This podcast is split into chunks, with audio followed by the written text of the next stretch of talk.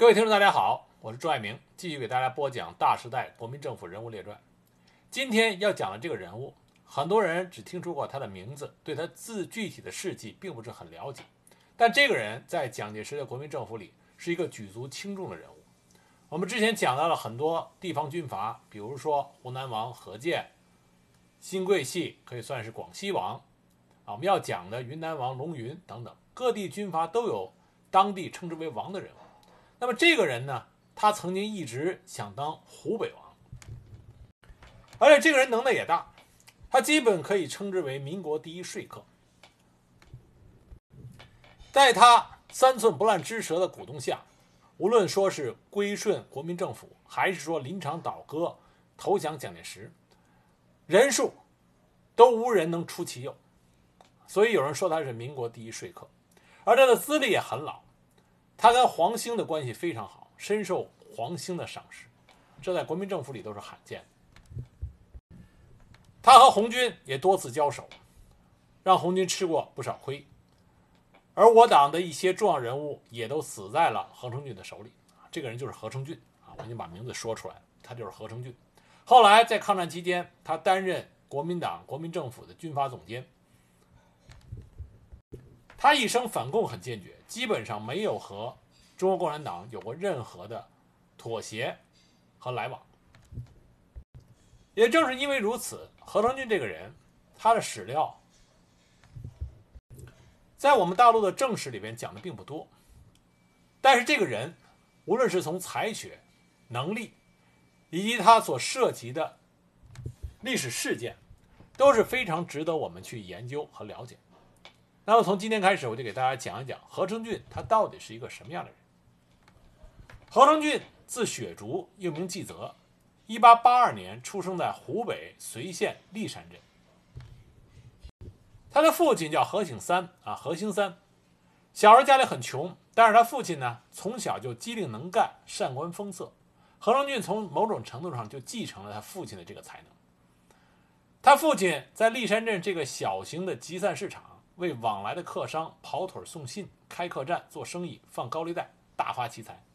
所以何成俊小的时候家境还算不错，在家乡读的私塾，天资聪颖，考取了秀才。他的家教很好。何成俊他排行是第三，他前面有两个哥哥，他两个哥哥也都是考取了秀才，一门三秀才。一八九六年，十四岁的何成俊他报考了湖北武备学堂。因为身体年龄不合格，没被录取。十九岁的时候，以第一名补博士弟子员，被保送到湖北的经心学院啊学习。一九零三一九零三年，新学兴起，两湖书院和经心学院合并为两湖大学，何成俊就进入到了两湖大学，在这里他认识了黄兴，两个人成为好友，并且加入了革命党。一九零四年。何成俊经张之洞的选派赴日本留学，进入到东京振武学堂。次年加入到了中国同盟会，认识了孙中山。据史料记载，何成俊在两湖书院以及振武学堂都是以第一名的成绩毕业的，学习成绩很好。在振武学堂毕业之后，何成俊在名古屋军队中实习。这时候，黄兴托人专门叮嘱他，希望他在军事上更求深造。因此，在一九零七年，他实习期满以后，考入到日本陆军士官学校第五期步兵科。一九零九年，何成俊回国，供职于湖北都练公所。次年，受到吴禄贞的邀请，任吴禄贞属下第二十三标标统。但是没有得到军政当局的批准，他又去了北京。接着，他就秘密参加推翻清政府的革命活动。在北京期间，何成俊。和他湖北的随县老乡叫彭介石过从甚密，又通过彭介石认识了孙洪一。那么他拉着孙洪一就投向了同盟会。孙洪一在北方是一个很有影响的人，他投入同盟会以后就罗织了一部分人，形成了一派力量。当时在同盟会里，他们称之为小孙派，大孙派是谁呢？是孙中山。所以何成俊在同盟会里他的名气很大，受到黄兴的信任和赏识。武昌起义爆发以后，清廷派兵南下镇压革命，何成俊被任命为一等参谋，带着两标兵驻汉口。期间，他按住起义军，用计阻止清军过江攻击武昌。武昌起义之后，何荣俊被吴禄贞任命为参谋长，结果还没有赴任，吴禄贞就被人刺杀了。何荣俊这个时候只能转赴上海，投奔黄兴，然后又到南京参与筹建临时政府的工作。我们这里看到何成俊他在同盟会的资历是相当老的，要比蒋介石要老多了。一九一二年一月，南京临时政府成立，何成俊出任陆军部副官长。期间，黄兴送孙中山到上海，何成俊主持平定了南京城内赣军的哗变。四月份，临时政府北迁。何成俊任南京留守府总务厅长。当南京政府与北京政府发生冲突的时候，黄兴解职回乡，何成俊也随之卸任，回到湖北。不久，他作为黄兴的驻北京代表赴北京见袁世凯。民国二年，宋兆仁，宋兆仁在上海被刺身亡，何成俊就拒绝了袁世凯的挽留，回到上海参加讨袁。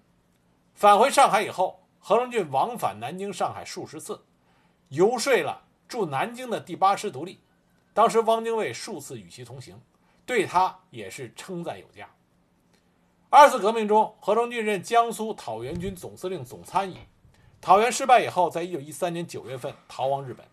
一九一四年六月，他受黄兴的委托，以驻沪军事特派员的身份回到上海，负责联络上海的革命同志，继续的反袁斗争。期间，他加入了欧式研究会。何成俊当时在上海居住在上海法租界，住的是一个三楼三底的房屋，房屋很宽敞，陈设也讲究，是湖北在上海的各路革命人士的聚集地，其中包括像居正、田同、蒋作斌、邓玉林这些人都在上海，经常到何成俊的家中畅谈国事，讨论革命的前途。那么何成俊家里边经常住着这些来来往往的人。他不仅招待食宿，有时候还给点零用钱或者帮助介绍工作，所以就给他赢得了“小孟尝”啊“孟尝君之风”的这么一个声势。那么在黄兴去世以后，何成俊加入了中华革命党。不久，陈其美也回到上海。何成俊跟陈其美之间的关系非常的密切，两个人共同的讨论如何进行讨袁斗争。而正是通过陈其美，何成俊认识了蒋介石。三个人一起搞过证券交易所的买卖，何成俊也和蒋介石建立了非常亲密的关系。何成俊和蒋介石的关系啊非常有意思，因为论资历、论资格、论辈分，何成俊都远高于蒋介石。我们知道蒋介石是跟着陈其美出来混，那么何成俊从资历上说还要高于陈其美，所以两个人之间，蒋介石实际上属于后辈，但是何成俊终其一生。他非常善于体会蒋介石的意志，对蒋介石也无限忠诚。凡是蒋介石交给他的任务，他都尽力去完成。在形式上，他绝对不以他的资历和背景另起炉灶，所以蒋介石对他很信任。那么有一种说法说，西安事变以后，蒋介石对何成俊失去了信任，其实也不尽然。我们后边会讲到，啊，何成俊最后死的时候，蒋的蒋介石罕有的，蒋介石亲自去了他的灵堂。袁世凯死了以后，黎元洪任总统，邀请黄兴入京。何成俊受到黄兴的托付，赴京查看情形，被黎元洪任命为北京政府内务次长兼警察总监。当时何成俊目睹着军阀掌权，国事不可为，很快就离开了北京。一九一七年，孙中山在广州成立护法军政府，命令何成俊负责联络各省军队。啊，这恰恰是何成俊何成俊最擅长的事情。要不说他是民国第一说客。就善于这种拉拉拢、联络关系这种事情。那么何龙俊就开始展现出他在作为说客上面的天赋。他到了湖北，策反了京沙的石石兴川师，其后被孙中山委任为其代表，常驻湖南，负责联络四川和湖北两省。何龙俊在湖南以总指挥的身份指挥部队经越州攻入湖北，迫近武昌的时候，众寡不敌。被吴佩孚亲率大军所败。何龙俊这个人，他领兵打仗啊，差点意思，基本上属于胜少败多。但是他有一点好处，就是作为一个军事将领，他可以放手让手底下能打仗的人去打，啊，他很放心，不怕手底下人带了兵跑了，他从来不担心这个事情。那么他被吴佩孚打败之后，他被失去兵权，前行经武汉到上海去见孙中山。孙中山到了广州以后，何成俊与廖仲恺两个人负责留沪联络各方。你看那个时候何成俊跟他并肩的人是廖仲恺，所以他的地位啊，在国民党中的地位那是相当可观的。何成俊留在上海约半年，奉命又联络了孙洪一。之后，何成俊被派到云南去游说唐继尧，但是这次。他没成功，说服唐继尧三个月，仍然没有成事，所以他就回来了。陈景明背叛革命之后，何成俊依靠着孙洪一赠予的五百元啊五百元大头，得以从上海赶赴广州。孙中山下令讨伐陈炯明，何成俊是奉着孙中山的命令，只身入闽，策反了延平镇守使王永泉，协助徐崇智。拿下了福州，徐崇智担任东路讨贼军总司令，何成俊被委任为东路讨贼军前敌总指挥。因为他率部攻下了泉州以及临近数县，就被徐崇智任命为兴化、泉州、永春等属总指挥兼闽南善后督办，总指挥部设在泉州，参谋长潘康实。他率领着手下三个旅，扫荡了闽南，整编了民军，历时约两年。其后，孙传芳部队攻入福建，王永泉与何成何成俊的部队都战败。这时候，孙中山因为广中久攻不下，就让何中俊将他的部队带回广东。于是，何中俊就将所部从福建汀州经江西，历二十八天，从于一九二四年带回了广东，改成鄂军。一九二四年十月。何中俊被孙中山任命为湖北招讨使兼建国军北伐总司令部参谋长兼左翼总指挥，随总司令谭廷锴啊谭延闿入江西北伐，在占领吉安之后，左右两翼都失利，因而退回广东。何成俊也因为他手下的部队损伤过重，需要整理而交出兵权，卸甲回沪。一九二五年九月，被蒋中正、蒋介石任命为东征军总部总参议，讨伐陈炯明。一九二六年七月，一次北伐开始。何成俊这个时候担任的是国民革命军总司令部总参议，他以总代表的名义住在上海，负责联络各地的革命者。期间，他成功的游说了李振亚、任英奇。之后，他去南京游说孙传芳，没有成功，转而联络了江西督军方本人。北伐军攻克武汉之后，何成俊任鄂北绥靖主任，并且担任湖北省政务委员会委员。那个时候跟他比肩的，都是像李汉俊、詹大悲、张国恩、蒋作斌这些啊，他们的主任是邓演达。何成俊游说有一个最大厉害的地方，就是他无论去游说谁，成与不成，他本人没有个人安全问题啊，这在民国那个时候也是属于一大奇景。一九二七年四月，蒋介石派他去山西联络阎锡山。他就说服了阎锡山出兵参加北伐战争，在经过北京的时候，他又联络了奉系的韩林春、张学良、杨宇霆、余克汉等人。一九二七年七月二十八日，南京国民党中央执行委员会政治会议决议，特任何成俊为军事委员会委员。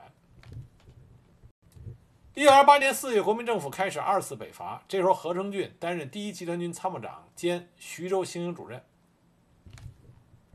那么这个时候，何成俊一生中一个比较高光的时刻啊，就出现在他眼前了。这个就是济南惨案中，何成俊作为国民革命军的全权代表去和日方谈判，他当时的表现啊可圈可点。我们这里具体给大家说一下。济南惨案，济南惨案是在一九二八年五月份，当时北伐军第四军团方阵五部开进了济南，当时被蒋介石任命为济南卫戍司令。那么日本当时一直把山东，特别是冀东半岛和济南视作自己的势力范围，看见国民革命军率部进驻济南，表示不满。当时就以保护侨民为借口，从日本本国和天津调集了第六师团等部队进驻济南。当时北伐军进入济南以后，日军早已经在市内各马路构筑了工事，铺设了电网，企图阻止中国军队进城。同时还组织了所谓的日本义勇团，宣称要保护日本侨民的生命财产安全。五月一日上午，济南城内的北伐军第一第一军营长阮继民，因为找房子，带着四名连长及几个徒手士兵，行至到二路口的时候，遭到日军和日本浪人的挑衅，他们被日军当场用刺刀全部杀死，并且焚尸。与此同时，北伐军在济南也不断的遭到日军的骚扰。当时方振武鉴于情况比较严重，担心会起冲突，于是亲赴到日本的领事馆，与日本领事以及日军的首领进行交涉。那么当时日本人呢，日军呢是表示表示出他们会进行调查，而且在形式上拆除了工事，同时日军退回了兵营。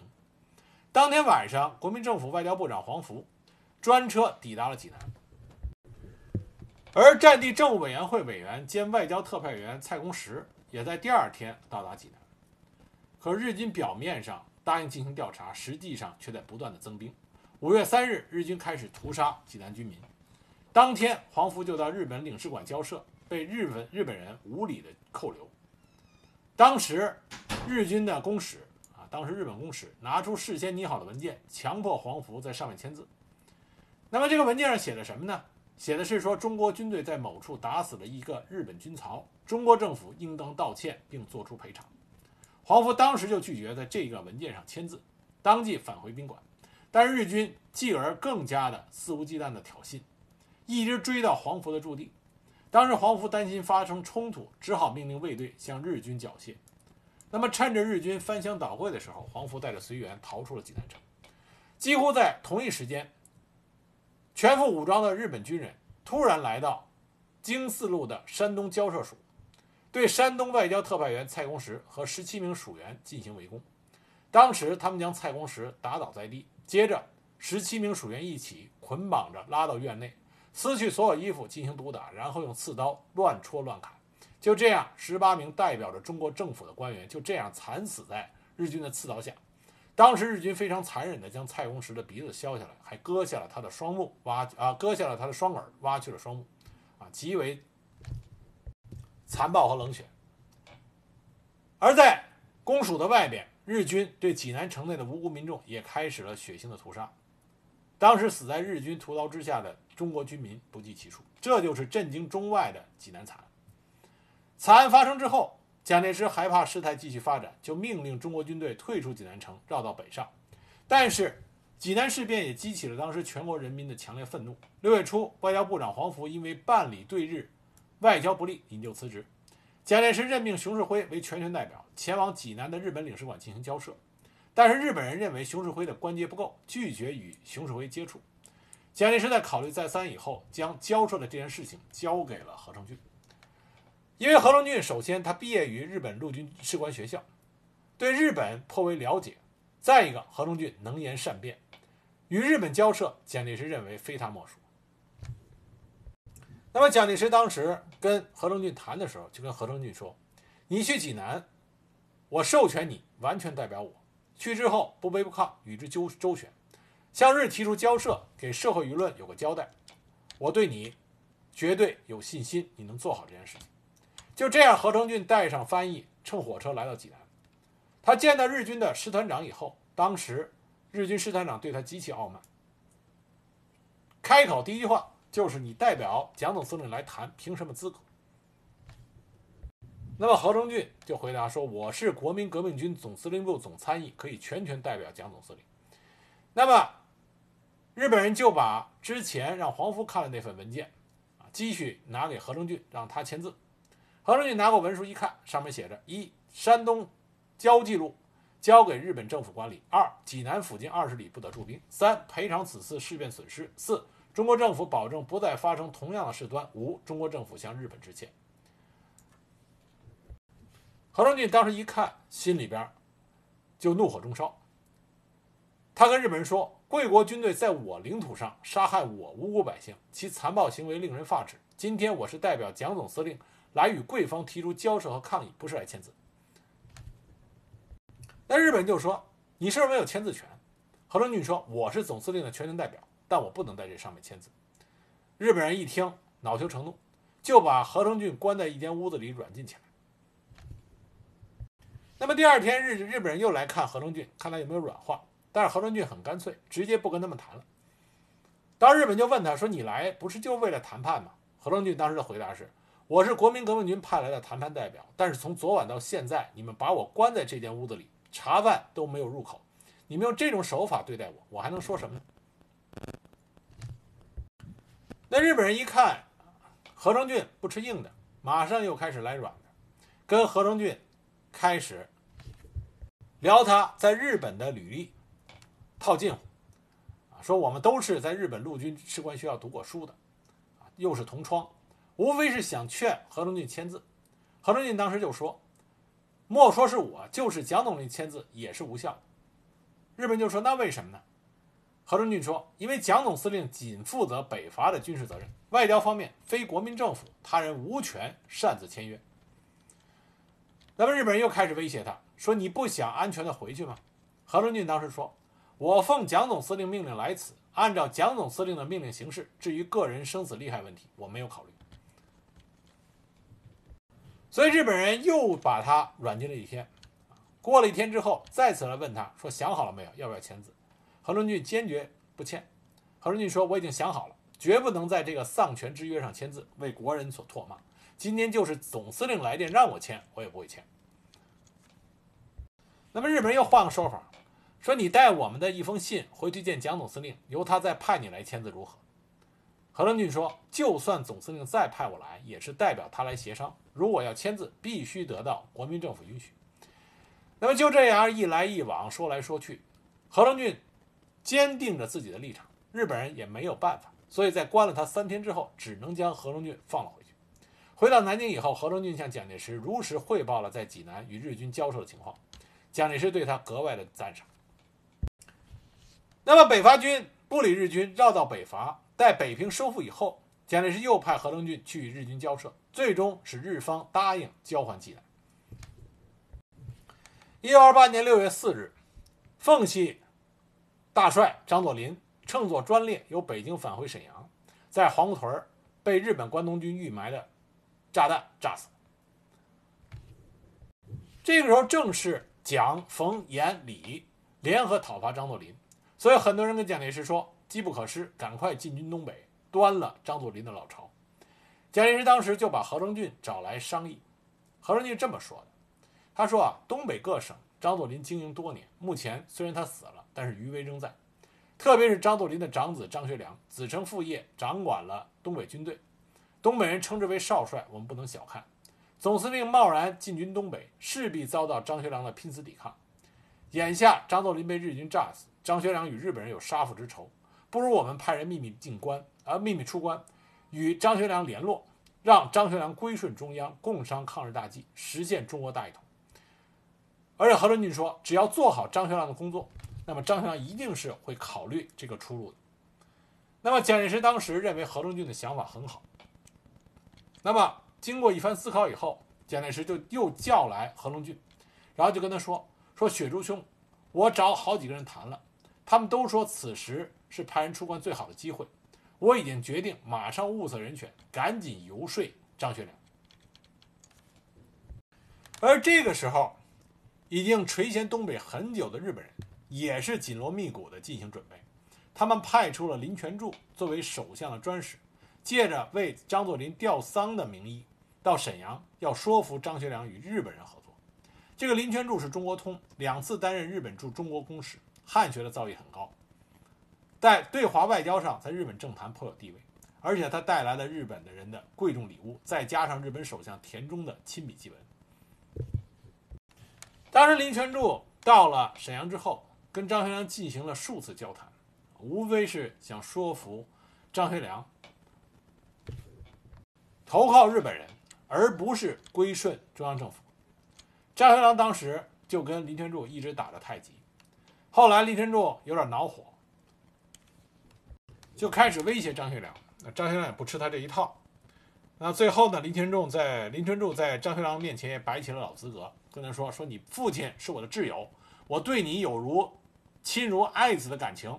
我向你进一言啊，进一言，你的想法是十分危险。”那么张学良当时的回应也是比较有意思。张学良当时拍桌子就起来，他说的那句话是：“我和贵国的天皇是同岁，我想对阁下说的也只此而已。”这个回的还是很有很硬气。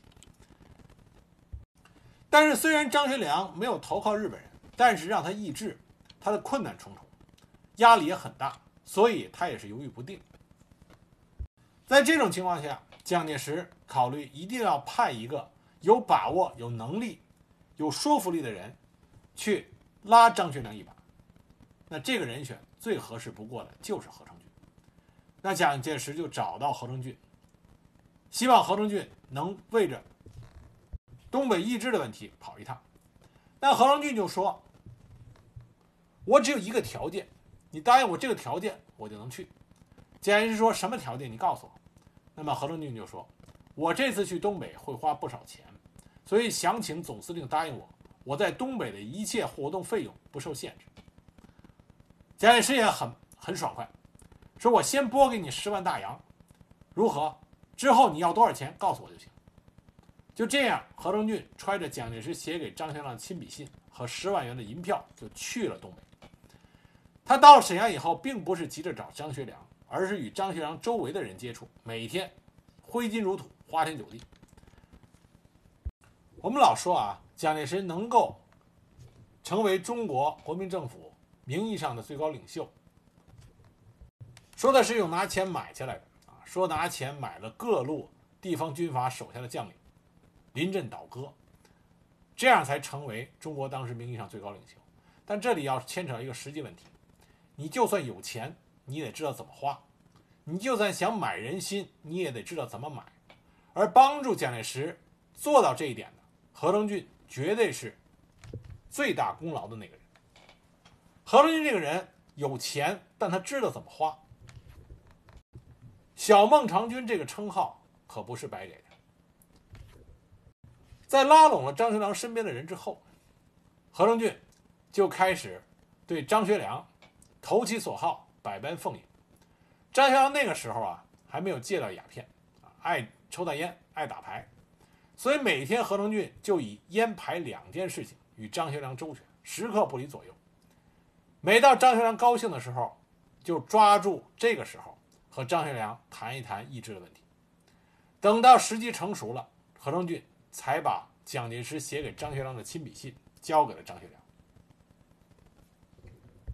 张学良和杨雨婷等人商议之后，并没有马上同意何成俊要意志，只是说我们觉得可行，愿意，但是没有实际行动。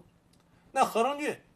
不愧是作为那个时候最厉害的说客，他也不着急，一面继续陪张学良玩牌抽鸦片，一面继续用重金收买他的左右下属。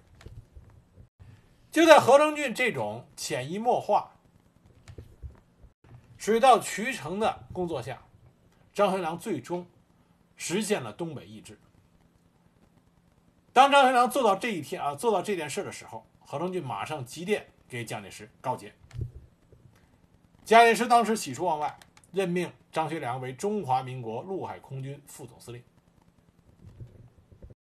可以说，何成俊是只身出关到东北，实现了张学良奉系、东北易帜、归顺国民政府这件大事。一时之间，何成俊的名声大噪，蒋介石也是对他非常的欣赏。为了奖励何成俊，一九二九年初，蒋介石让他担任了南京政府军事总参议。同年三月，在国民党第三次代表大会上，何成俊又当选为中央委员。接着，蒋介石又任命他为湖北省政府主席，何成俊就走上了河北省政府主席这个地方上的高位。那我们知道，从一九二九年开始，一直到一九三零年的中原大战，蒋、冯、阎、桂。展开了一系列的混战，而在这些混战中，何成俊就大放异彩，充分充分发挥了他这个当时第一说客的这个杰出才能。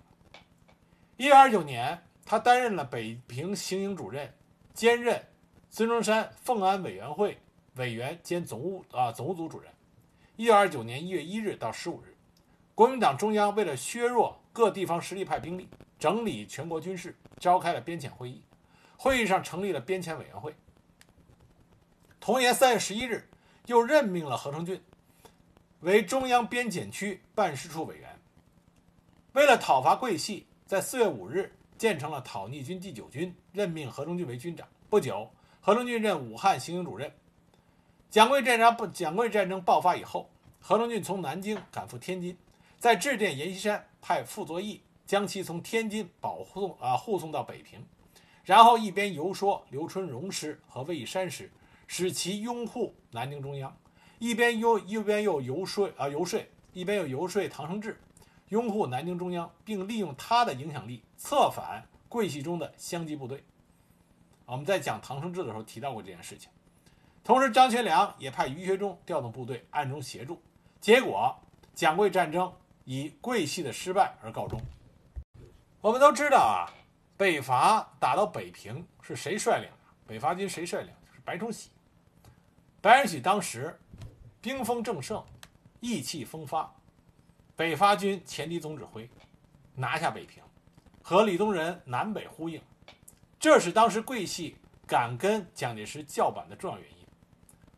白崇禧的军事能力那是没得说，但是他为什么败？败实际上就败在了何成俊的啊何成俊的手上。当时白崇禧啊白崇禧败的有多惨呢？白崇禧是从北平穿便衣只身出走的。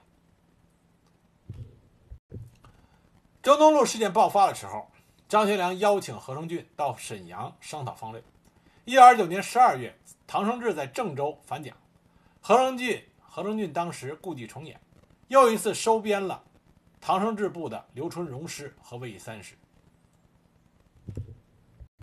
在唐生智反蒋的时候，何成俊又说服收买了徐源泉、郝梦龄、萧之楚、上官云相等人。这些人都归附了南京政府。后来，何成俊又策反了礼品先部，这样唐生智是一败涂地。在帮了蒋介石这么大的忙以后，一九三零年二月，何成俊回到武汉，正式就任湖北省政府主席，改组省政府。同时，他继何应钦之后，担任武汉行营主任，并兼任中央讨逆军第三军团总指挥，率部参加了一九三零年的中原大战。我们都知道，中原大战在刚开始打的时候，蒋介石属于占下风的那一方，三面受敌，处境十分不利。当然，蒋介石亲率他嫡系部队在金浦路和陇海铁路沿线和阎锡山作战。与此同时，他任命何成俊为第三集团军总指挥，统帅徐源泉的第四十八师、萧之楚的第四十四师、杨虎城的第十七师、郝梦龄的第五十四师等部队，驻扎在许昌、漯河一带。沿平汉线和冯玉祥的军队作战，我们听一下他手下的这些人就知道了。这些人基本上都是之前何成俊作为说客帮国民政府给招揽来的地方的杂牌部队。那么这些部队武器装备肯定不如蒋介石的嫡系，而且军纪涣散，战斗力可想而知。而且他们还和冯玉祥、阎锡山都有着千丝万缕的关系。这些部队既然能够反水投奔蒋介石，同时在战场上他们很有反水的可能性。蒋介石用他们去抵挡冯玉祥，实际上心里是打着鼓的。但这一次，蒋介石找的人选找对了，何成俊是唯一一个可以把这些杂牌军队拢成到一起对抗西北军的。因为这些杂牌部队当年都是被何成俊收买的，何成俊的收买。做的很到位，不是一个简简单单我给你钱，你跟我走就这么简单的。何成俊在收买的过程中，和这些杂牌军将领都建立起非常好的私人关系。不说别的，徐源泉一辈子都是何成俊是他的老上司、老长官，一辈子都没有背叛过何成俊，这是非常难得的。徐源泉原来是张宗昌的旧部。何成俊深深的知道这些曾经被他招揽的杂牌军将领的脾气和个性，每一个杂牌军军队，他又都有相应的办法，去笼络住带领那支军队的将领。何成俊就曾经跟底下人说过，说这些军队找你要枪、要子弹、要军饷，你没有，我也没有，蒋先生也不会给。如果你跟蒋先生说你要整训这些部队，他肯定就派黄埔生来。这些黄埔生在这些杂牌军队里是最被人反感的。因此，对于这些杂牌部队，你所能做的是培养部队跟你的感情，让部队听你指挥，其他事不必多管。当然，这支杂牌军也必须能够去抵挡住冯玉祥的西北军，毕竟这是战场。如果一触即溃的话，那何成俊有多少个脑袋也不够看。那么何成俊怎么做的呢？在大战刚开始之前，他把总指挥部设在了漯河，在漯河成立了军人之家，凡是团以上的军官都是军人之家的会员。他从武汉调去了各地名厨、高级妓女，还有。上等的云南烟土高级食品送到军人之家，供军官们享用。在仗打得最激烈的时候，冯玉祥和阎锡山曾经派人来策反徐源泉。徐源泉呢，心里有点活动了。何成俊得到这个消息以后，并没有训斥徐源泉，反而从汉口雇来了名妓和戏班子，慰劳徐源泉的部队。这样，徐源泉的这支杂牌军每次上完战场下来。士兵们有酒喝，有肉吃；军官们有妓女陪伴。何成俊本人天天陪着徐源泉喝酒打牌，形影不离。徐源泉这辈子，自从离开了原来的老长官张东昌以后，还没有人这么关心过他，所以他的部队上上下下都对何成俊感激涕零，表示一切为雪公马首是瞻。对于其他部队的将领，何成俊也一样。以兄弟相称，三天一小请，五天一大喝，宴请不断。只要你打了胜仗，何成俊的银元肯定是按时送到，不惜任何代价。至于说军纪，何成俊从来不管，只要不是太有损国民政府的脸面，不是太丧尽天良，何成俊都是睁一只眼闭一只眼，只要过得去，从不追究。他的这种做法非常适合于这些杂牌军的脾气，所以这些军队打起来都非常卖命。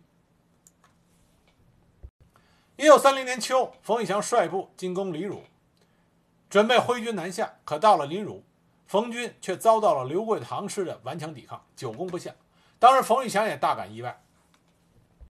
而刘桂堂虽然顽强抵抗，但是也是发急电求援。蒋介石当时已经没有部队可调，幸亏。何成俊派徐源泉率领徐源泉和王金玉两个军赶到，解了刘师之围。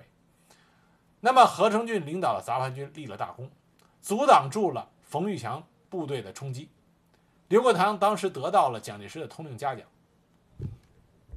一九三零年五月十六日，何成俊对平汉线下达了总攻击令，王金玉部包围范仲秀部于临颍，并向许昌进逼。六月四日，坚持坚守许昌的范仲秀。被蒋介石空军轰炸身亡。后来幸亏冯玉祥赶到许昌视察，这才安定军心。在中原大战的后期，何成俊再次发呃发扬他这个能够说服、收买人心的才能，游说了刘振华部一支，而且把蒋冯玉祥部队的大部分都给收买过来。经过他的说服。临阵反戈、投效国民政府的冯玉祥的手下，既有吉鸿昌、王修身、孙良诚，几乎北起张家口、南至徐州一路的冯系军队全部被收买。所以我们就老说，冯玉祥跟蒋介石打，实际上输不是输在部队的战斗力，不是输在将领的指挥能力，而是输在了钱上。气的冯玉祥后来在他的日记里写过，他说他的西北军哪儿都好。就是一见不得钱，二见不得女人。何成俊能够成为民国第一说客，一方面他文是秀才，武读过陆军士官学校，而且资格老，同盟会的老会员。在这种情况下，他和这些杂牌军将领在一起的时候，依然能够平易近人，这让这些杂牌军将领啊，感觉如沐春风。他平时里刚啊慷慨疏财。三教九流，各路人等，只要是来他想跟他求见的，他一定会见。只要时间有，一定见，而且热情招待，给人以小帮助、小提拔。这些小恩小惠笼络了很多人，愿意帮他奔走效劳，同时又扩大了他的关系网，能够帮助更多的人，让更多人对他感激涕零。对于杂牌军的头目，无论是出身行伍还是出身土匪，无论是三教九流的哪一等哪一个层次，不管他是爱抽鸦片还是吃喝嫖赌，那么何成俊都能投其所好。何成俊这个人啊，吃喝嫖赌、吸食鸦片，样样精通，而且件件出色，都能说得头头是道。无论是躺在一块抽的烟，还是说聚在一块打麻将，他都能够谈笑风生。也就是说，跟你在一起的，跟他在一起啊，你不觉得闷？那么最重要一点，何成俊这个人在跟别人打交道的时候，觉得你能跟他推心置腹，觉得他这个人你能够信任，这是天生的才能和天赋。蒋介石这个人呢，比较冷峻，让人觉得不好打交道，所以很多杂牌军的头首领啊，在归顺了蒋介石以后，总是怕蒋介石将来会变了主意，那么吃亏。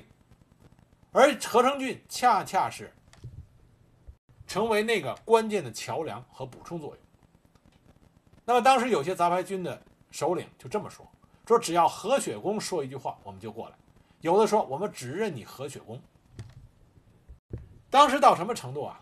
刘桂堂啊，我们之前提到的被蒋介石通令嘉奖的刘桂堂，听说蒋介石要召见他，专门打电话跟何成俊这么说的：“说我要先。”见了你再去见委员长，万一出了事儿，我死也甘心。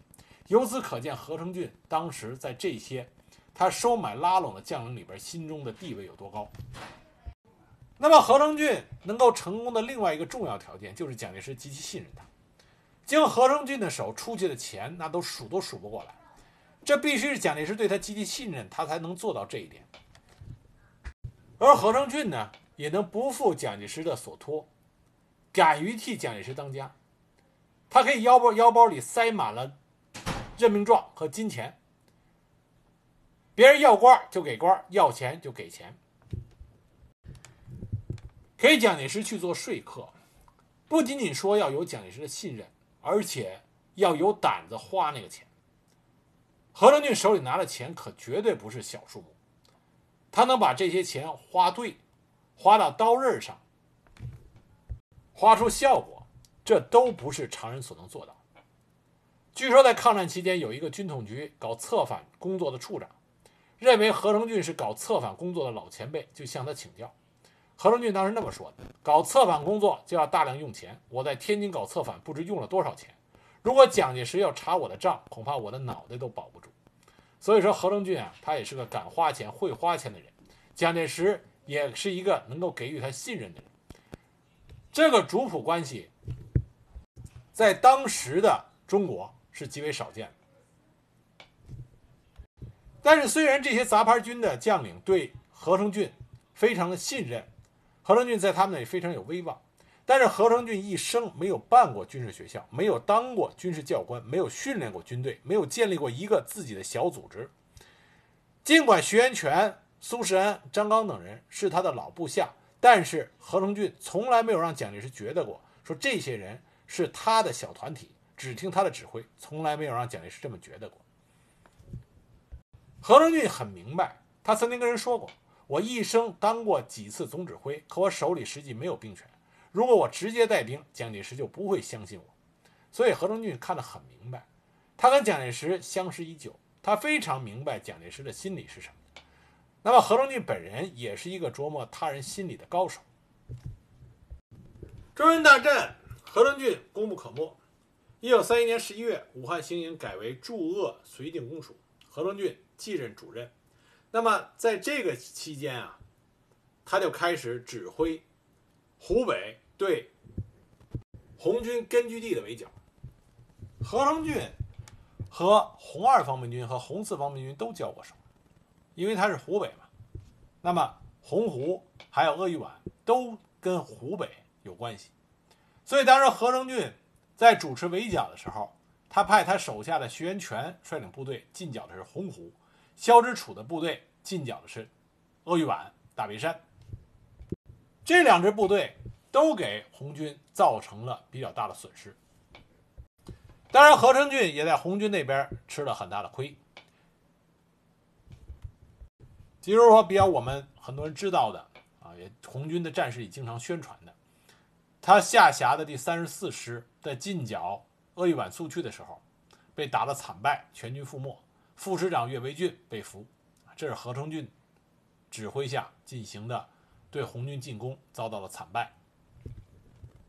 但是无论是徐源泉还是萧之楚，都是红军很多将领回忆录里提到的劲敌。啊，这里说一句题外话，萧之楚他的二儿子比他爸要出名的多。啊，萧之楚的次子是著名的当年四大武侠小说宗师中的萧绎。啊，萧绎就是萧之楚的次子啊，次子。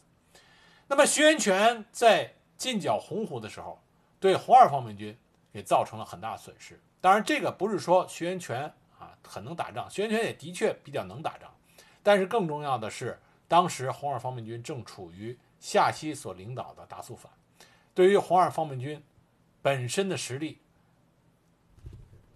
有了很大的削弱。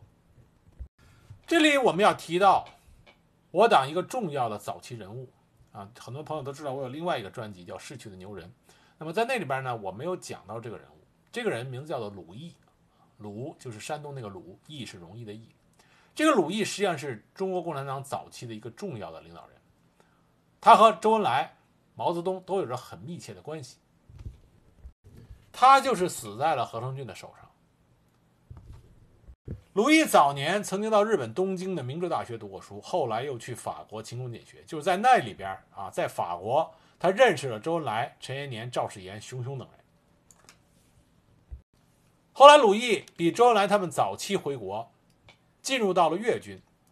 在黄埔军校建立之后，周恩来担任军校政治部主任的时候，特意从粤军里调出了鲁毅，让他到军校担任政治部秘书。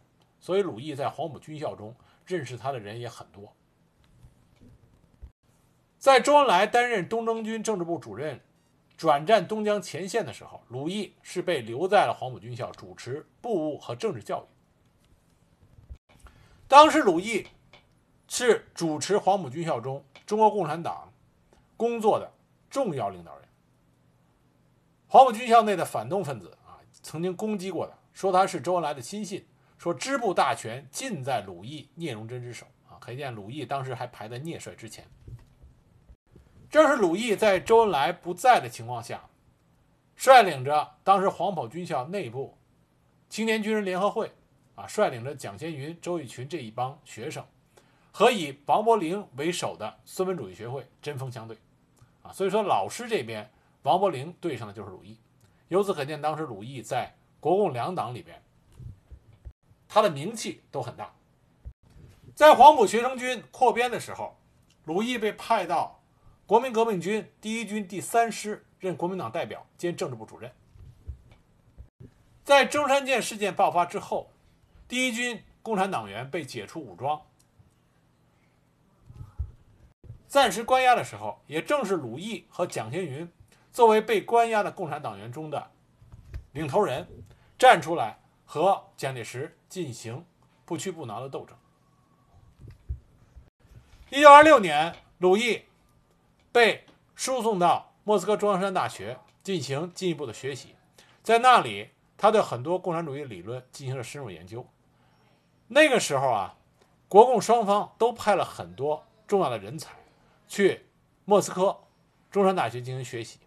共产党这边呢，有邓小平、左权、余秀松、李若然、朱瑞等；国民党那边呢，有谷正刚、谷正鼎、邓文仪、康泽、郑介民等。而鲁毅就是这些人才中非常突出的一位。一九二八年，他从苏联回国，在中共中央。上海担任中央军事部秘书，协助周恩来的工作，所以他和周恩来的关系啊极为密切。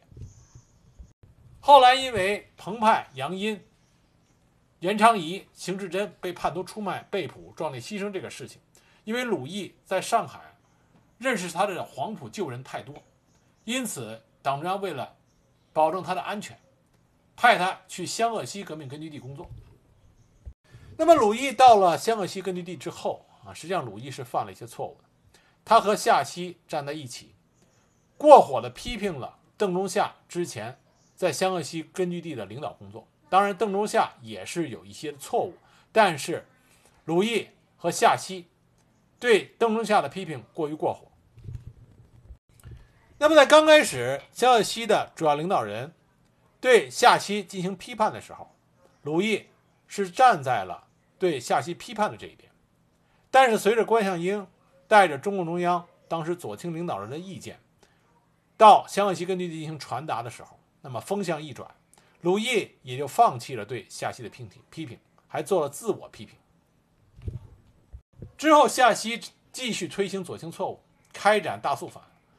那么，鲁毅因为是从苏联回来的，是从中央派下来的，也是有着非常老的党内资格，因此夏曦就给予了鲁毅信任，让他担任当时省委肃反委员会负责人。那么，鲁毅当时也协助夏曦工作，犯了肃反错呃肃反扩大化的错误。之后，因为夏曦在肃反上扩大化，造成红军自身实力的迅速下降，再加上在军事上瞎指挥，罔顾双方面实力的这种反差，采取错误的对战方式，造成当时红三军的损失一一而再再而三，损失巨大。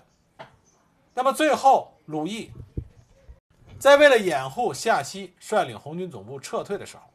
啊撤不呃撤退突围的时候，弹尽被俘。尽管鲁毅他犯了错误，但是鲁毅在坚持自己信仰这方面坚贞不屈。因为鲁毅戴着眼镜，当时俘虏他的国军士兵觉得他是个重要干部，就邀功请赏。那么跟他同时被捕的另外的红军之中出现了叛徒，指认了他的身份。何成俊当时听说抓住了前黄埔军校政治部副主任。而且还是在日法苏都留过洋的红军将领，当时喜出望外，亲自派人前去劝降。当然，鲁毅是大义凛然，不肯屈服。当时反复软硬兼施，劝告无效，最后只能说他是受共产党麻醉的最深分子。何成俊这个本来是长袖善舞、善于和人打交道的这么一个人精，也拿鲁毅毫无办法。最后只能在十月四日电令就地处决。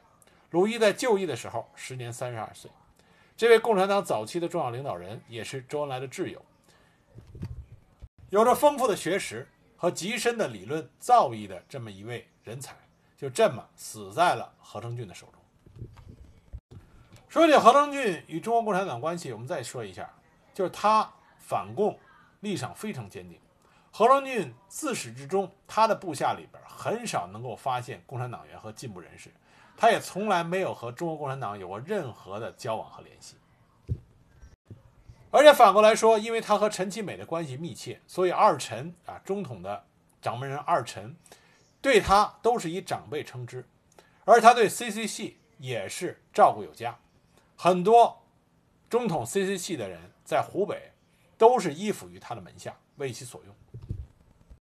但是，虽然何成俊这个人他一生反共，但是他手下曾经出过一个。让蒋介石咬牙切齿的国军将领，这个人就是张真汉。张真汉是何成俊的一个老部下，何成俊对他非常好，非常赏识他，他也对何成俊很忠心。一九三四年十月的时候，这个张真汉奉当时的命令啊，他那个时候是师长，是国民党第十军第四十一师师长，当时去阻击贺龙。任弼时、关向应、萧克、王震领导的红二六军团，当时张震汉率部连续数月对红军实施围剿，并且扬言要亲手抓住贺龙，结果后来吃了败仗。他的师部一个旅和一个特务营被红军一举歼灭，他自己也被活捉。这场仗啊，他过于轻敌，被红二六军团在中保地区设下埋伏，就。主力被包围了，他手下的能打的悍将黄伯韬，那个时候是四十一师先头旅旅长，黄伯韬也是何成俊的手下。那么黄伯韬当时呢，一看形势不妙，就跑了。那张真汉就随着师部被俘，被俘之后，他曾经想准备自杀，结果被他手下给拦住了。那么张真汉被俘之后，见到贺龙，贺龙没有杀他，反而对他礼遇有加，匀出宝贵的药品给他治疗，在饮食上给他开小灶。那么张真汉就不明白，就问贺龙为什么要对他这么做。那么贺龙当时就说：“说你是保定陆军军官学校二期，又是炮兵专业，难得人才，希望他做红军学校的教员。”张真汉刚开始是拒绝的，那么后来经过萧克等人对他的工作，那么再加上红军对他的确是非常的优待，于情于理，张真汉觉得都没法推辞。就这样，一九三五年八月，他成了红军大学的一个教员。那么从作为教员开始，张真汉逐渐的和红军走在了一起。他根据他的经验，对于红军在转战过程中哪里是国军的薄弱环节，都给出了非常有效的建议。那到后来，这种情形发展到顶峰的时候是什么样子呢？那是在红军在攻打湖南龙山县城的时候，因为城墙坚固，坚固几天打不下来。红军当时伤亡不少，红军那个时候有几门缴获的山炮没人会用。张震汉一看这种情况，就凭借着自己的经验，用两发炮弹就把龙山县城给炸开了缺口，帮助红军迅速占领了龙山。后来在爬玉龙雪山的时候，张震汉当时骑的骡子滑向雪谷，他被抛向谷底昏迷了，是红军战士结成人绳，一个一个连着爬到谷底把他给拉上来。